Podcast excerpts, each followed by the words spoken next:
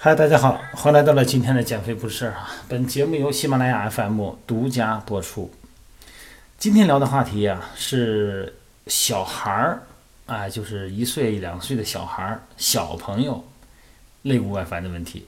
呃，因为昨天有一个呃家长哈，家长带着一家三口来的，一家三口来这儿正好咨询一下，他是给自己咨询啊，这个女士有点胖。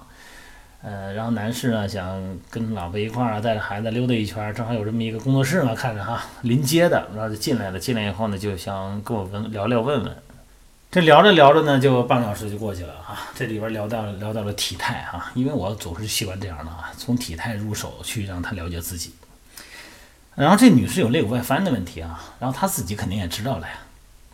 这个时候她的话题就转了，转到她孩子身上了。她孩子两岁，一个女孩啊。哎呦，他说这个肋骨外翻是不是遗传呢？这个遗传，这个话从何来？他说：“您看我闺女，她这闺女这这肋骨这外翻好厉害。”他说：“这个是是畸形吗？”我这不是畸形，那怎么还肋骨外翻啊？哎，聊了半天，哎，我想这个应该不是个体案例哈，这个情况很多很普遍。那我觉得有必要从音频的方式跟大家分享一下。有的时候咱们可能见怪不怪，也有的时候呢，你过度的放大了这种你看到的异常的情况。这个肋骨外翻大家不呃不陌生吧？应该哈，就是你这个肋骨它老翘着，主要是这个肋弓位置哈，这个胸口这个剑突底下两边延伸的肋弓啊，它支棱着。那小孩儿这个肋弓要是凸起的时候呢，家长就跟这位一样哈，就认为这是肋骨外翻。其实呢，它跟成年人那个不一样。他觉得这个孩子是不是缺钙呀，或者说各种情况哈？其实婴儿在小孩儿那，特别是婴儿状态的时候非常常见啊。其实这很正常，不用担心。它主要的就是那个第七、第八、第九、第十啊，这这个这个肋弓，十一、十二是腹肋嘛，在后头呢。咱们说这个成人的肋骨外翻呢，主要是从第七到第十根肋骨呢向外侧突出，超过身体的边缘。呃，突出呢也分为向前、向左、向下或整体突出哈。那么，如果把这个宝宝啊，这小孩的这个跟成年人的这个躯干胸廓对照一下的话呢，你能发现这个婴幼儿的胸廓呀，什么是胸廓哈？就这个胸骨、肋骨形成一个龙一状的龙状的这么一个体态，这个叫胸廓。这个婴幼儿的胸廓呀，它是圆形的。成年人的呢是椭圆形的，为什么呢？因为出生以后啊，肋骨和脊柱是垂直的，就形成一个圆形的胸廓。那之后呢，人就站起来了呗，是吧？您会爬了，会站立了，会走路了，会奔跑了。哎，站立以后呢，行走以后，因为重力作用，肋骨逐渐的向下坠，那么胸廓呢前后径的就没这么大了，就变扁了。啊，成年人以后呢，前后径呢，也就是左右径的一半儿。这个径是直径的径哈，就是前后的直径是左右直径的一半儿，它坠下来了。那么成年人的胸廓呢，整体是向下坠着的哈。吸气的时候，呼吸肌啊，肋间外肌收缩，肋骨呢上抬，那整个胸廓就会变大。那么空气呢就吸入了肺部。婴幼儿的肋骨呢，在不吸气的时候，抬得很高，啊，整个胸廓也基本上就是达到最大了。所以说呢，它不会通过胸式呼吸来吸气，所以小孩儿都是腹式呼吸。成年人呢，他就可以变成胸式，他会用胸式来呼吸。所谓胸式呼吸，咱们以前音频说过哈，就是通过肋间外肌收缩，拉动肋骨上抬的方式。当然了，这个肩式呼吸就是上斜角肌、斜方肌，那个就是更错误的一种方式了哈。那么通过肋肋骨呢，把这个胸廓像桶一样向左右打开，那胸廓呢里边的负压增加，这时候空气呢就进入肺部了。但是婴幼儿呢不能通过胸式呼吸，那只能依靠腹式的膈肌呼吸了。啊，但是膈肌呢它没有成人这么有效，小孩嘛，所以说呢它隆起的呢。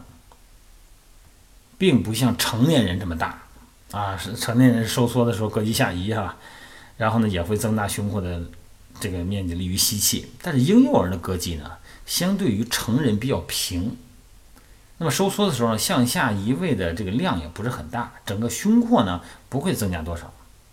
但是呢，多少呢能起到帮助吸气的作用。但是随着孩子的生长发育啊，直立的时间越来越久，那么两岁左右，这个胸式呼吸和腹式呼吸呢，它就可以联合使用了。所以说，回到刚才那话题啊，为什么孩子的这个所谓的看上去像成人的肋骨外翻，它是正常的呢？长大了为什么就好了呢？主要是因为孩子的肋骨和脊柱垂直，小时候成为一个圆形，那么这样的话呢，它就显着第七和第十肋位置比较高。随着他站立以后，奔跑啊，正常的走路以后呢，他的胸廓向下坠，那自然呢，他就七和十肋的位置向下去了，他就看不出来了，就这么简单，就这么自然，跟缺不缺钙没关系。然后后来这个孩子的母亲又问这个，那成年人，那我这个肋骨外翻怎么个意思啊？这个咱们以前聊过嘛，哈，呃，如果脊柱位置不正。部分肌肉呢产生不必要的代偿，引起疼痛啊，包括斜角肌、上斜方肌哈。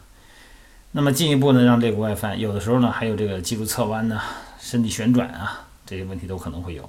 还有这个呼吸模式紊乱、腰疼症状都可能会有这种情况。特别是一些姿势性的哈，过度的抬挺胸、抬头啊，收紧后背、拉长脊柱啊，追求挺拔身材的人，可能也会有这种突出的表现。